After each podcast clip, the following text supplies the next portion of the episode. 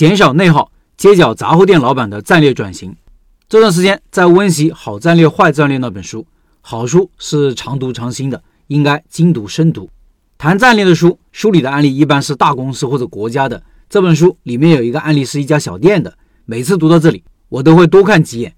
经营一个小店也是需要战略的。今天把这个案例分享给各位。他是我的一位朋友，在街角经营一家杂货店，店里的一切决策都是他做的。他几乎包揽了店里的一切事务，自己做账、管理店员，时而还亲自做收银工作。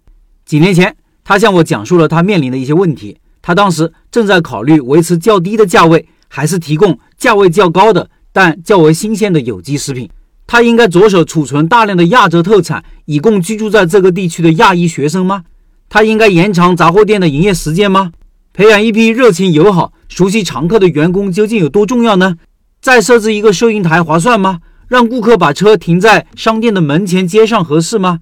他应该在当地大学的报纸上做广告吗？他应该把商店的屋顶刷成绿色还是白色呢？他应该每周都增加一些新品供应吗？又该增加什么新品呢？等等等等。经济学家会告诉他，应该采取实现利润最大化的措施。这种建议从理论角度讲是正确的，但实际上没有多大用处。经济学教材针对这种情况提供的解决方案很简单：选择能够将收入和成本差额最大化的产出率。然而，在现实世界中，将利润最大化的这个处方并不会产生多少益处，因为实现利润和将利润最大化的挑战在于结构不合理。即使是街角的杂货店。管理者在做出调整时，也有成百上千个备选方案。如果是一个具有一定规模的企业，管理者更是面临数百万个备选的调整方案。因此，管理者在做决策时面临的局势可能是极其复杂的。经过分析，斯蒂凡尼这店老板的名字叫斯蒂凡尼啊，他认为自己面临的挑战是同当地大超市的竞争。这些大超市二十四小时营业，每周营业七天，而且商品价格较低。那么，他要做的就是把顾客从大超市那里吸引过来。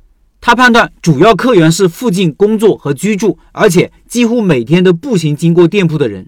研究了面临的问题和备选的方案之后，他断定自己有两个选择：一是服务于那些对价格比较敏感的学生，另外一个是服务于那些对时间较为敏感的教师。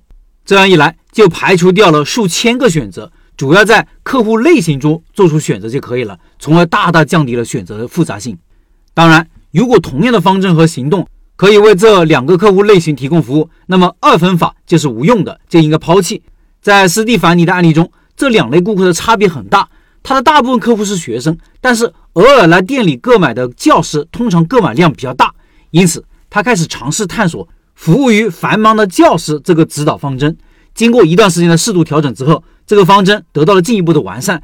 他决定把忙得几乎没有时间做饭的教师作为商店的主要服务对象。我们没有办法断定这个指导方针是唯一的好方针，或者说最好的方针。但是如果没有好的指导方针，就没有行动准则可以遵循。没有指导方针，斯蒂凡尼的行动或者资源配置可能缺少一致性和连贯性，彼此相互冲突、相互抵消。更重要的是。采取了这个指导方针，有助于采取连贯统一的行动。考虑到教师忙得几乎没有时间做饭这个事实之后，他就发现增设一台收银机有助于在下午五点客流高峰时期缓解压力。在商店门前街上增加停车位也会产生这样的效果。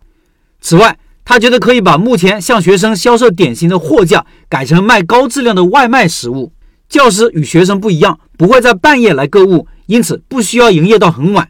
对于工作繁忙的教师而言，只要在他们下班后或者午饭时间购物时，商店有足够的员工就可以了。以上是案例的全文。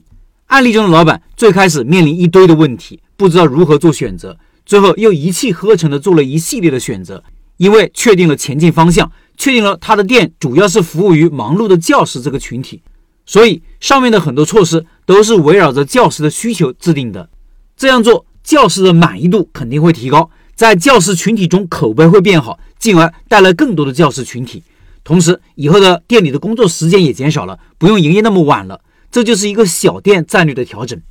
战略的好处就是告诉你如何取舍，聚焦在哪里，哪件事情该做，哪件事情先做，哪件事情应该多花时间做，而且每件事情是相互加强的，而不是相互冲突、相互抵消的。